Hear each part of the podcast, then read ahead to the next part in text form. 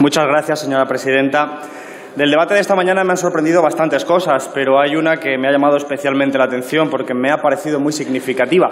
Y es que las derechas en sus intervenciones han dedicado un escaso, si no directamente nulo, interés a las medidas programáticas que se han expuesto a primera hora de la mañana y que son las que deben vehicular cualquier debate de investidura.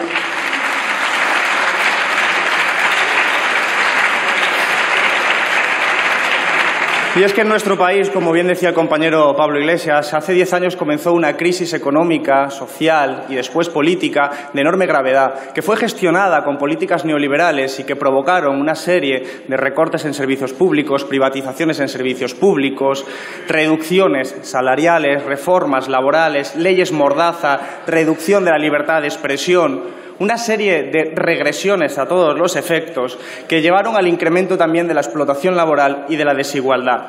Quienes más han sufrido en estos diez años han sido las familias trabajadoras. La clase trabajadora ha sido la que más ha sufrido durante estos diez años. Y hoy, después de unos cuantos años de inestabilidad y volatilidad política, se trae a esta Cámara la oportunidad de abrir una senda que revierta todas estas políticas que han perjudicado a la clase y a las familias trabajadoras durante los últimos diez años. Esto es el centro de la atención, a mi juicio, de esta investidura. Las propuestas que hemos puesto encima de la mesa, subida del salario mínimo, derogación de la reforma laboral, medidas ecologistas, medidas feministas, viviendas asequibles, lucha contra la ludopatía y las casas de apuesta, una serie de medidas de las que las derechas no han querido hablar, como si creyeran que la vida cotidiana de las familias trabajadoras depende de comer banderas y comer nacionalismo. Y la realidad es que no, obedece más a los programas políticos y económicos que se han defendido esta mañana por el señor Pedro Sánchez.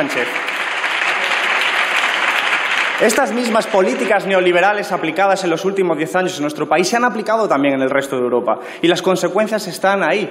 Las consecuencias son el incremento de la rabia, frustración, indignación en sectores populares que están optando por votar a partidos xenófobos, racistas, clasistas, unas extremas derechas que encabezan las encuestas en Francia, Italia, Suecia, Finlandia, entre otros. Y por lo tanto, se está viendo con claridad cómo la política económica neoliberal es la que está destruyendo también las propias democracias representativas, junto con esa presión de esos partidos xenófobos y racistas. Y creo que esa ola reaccionaria global es donde tenemos que analizar la radicalización de las derechas españolas. Esa radicalización de las derechas españolas de los últimos años obedece a un signo y a un lenguaje de los tiempos moderno, pero muy peligroso. Tiene que ver con esa competencia que hemos visto esta mañana entre las diferentes derechas, por ver quién rentabiliza mejor la difusión y la extensión del odio frente al diferente, por ver quién rentabiliza mejor el discurso hiperbólico, el discurso hiperventilado, por ver quién rentabiliza mejor, en definitiva,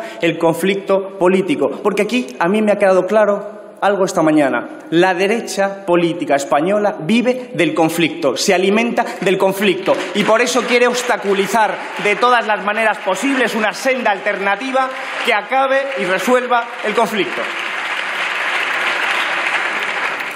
Ha sonado esta mañana, en las intervenciones de las derechas, los ecos de la noción española de Menéndez Pelayo. Y era fácil contemplar un hilo que va desde Cánovas del Castillo hasta el señor Abascal y el señor Casado, pasando por Primo de Rivera. Es un hilo y una noción de España absolutamente estrecha, esencialista, tradicionalista y que, por cierto, conlleva eso que decía el compañero Pablo Iglesias, la noción Menéndez Pelayista, por cierto, de la España frente a la anti-España. Solo que esta vez ustedes, señores de la derecha, tendrán que reflexionar por qué, según vuestros criterios, sus criterios, prácticamente ya el 60% de los votantes de este país son pertenecientes a la anti-España. Un problema tienen ustedes con esa noción y un problema tienen con la noción de la realidad española, que es mucho más diversa, es plural y, por cierto, es plurinacional, algo que está mucho mejor reflejado en esos debates y en el espíritu y letra de la Constitución del 78. Inciso. Yo estoy muy contento y muy satisfecho de pertenecer a un partido, además de Izquierda Unida, que es el Partido Comunista de España, sin el que no se entendería ni la democracia española ni la Constitución de 1978.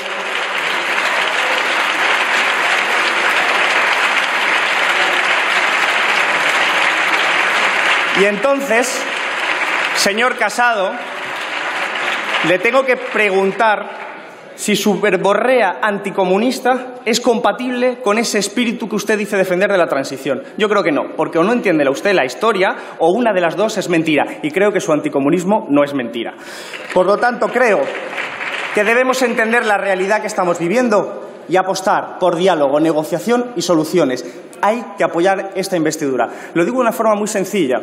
Creo que es la última oportunidad para que las cosas no se estropeen más en el ámbito económico y en el ámbito político. ¿Imaginan ustedes a los que han hablado esta mañana por la derecha gobernando este país? ¿Se imaginan alguna resolución de los conflictos en nuestro país por esa vía? Yo creo que no, porque lo que quieren es agitar el conflicto, viven del conflicto, se alimentan del conflicto, porque comparten ese ultranacionalismo español con algunos sectores del independentismo catalán la noción que el señor presidente decía muy bien esta mañana de que cuanto peor, mejor. Pero ojo, la realidad y la historia suele demostrar que ese tipo de crisis conllevan un gran dolor social que suele pagar la mayoría social y que solo unas pequeñas élites se suelen beneficiar de hecho. Y por cierto, si los dos bloques pueden acabar diciendo que cuanto peor mejor, es verdad que una de las dos tiene que estar fallando. Lo cierto, la historia lo demuestra, es que cuanto peor, mucho peor. Por lo tanto, apostemos por el diálogo, apostemos por la negociación, apostemos por una vía de resolución de los problemas y apostemos por aplicar ese programa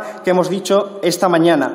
Los elementos reaccionarios se han puesto en contra de esta investidura. Eso no debería dificultar esta investidura. Debería mostrar a las claras lo necesaria que es. Muchas gracias, Partido Socialista. Muchas gracias, Podemos. Muchas gracias, compañeros y compañeras. No fallemos a los anhelos y esperanzas y retos a los que nos enfrentaremos en los próximos meses y años. Muchas gracias. Gracias, señor Garzón.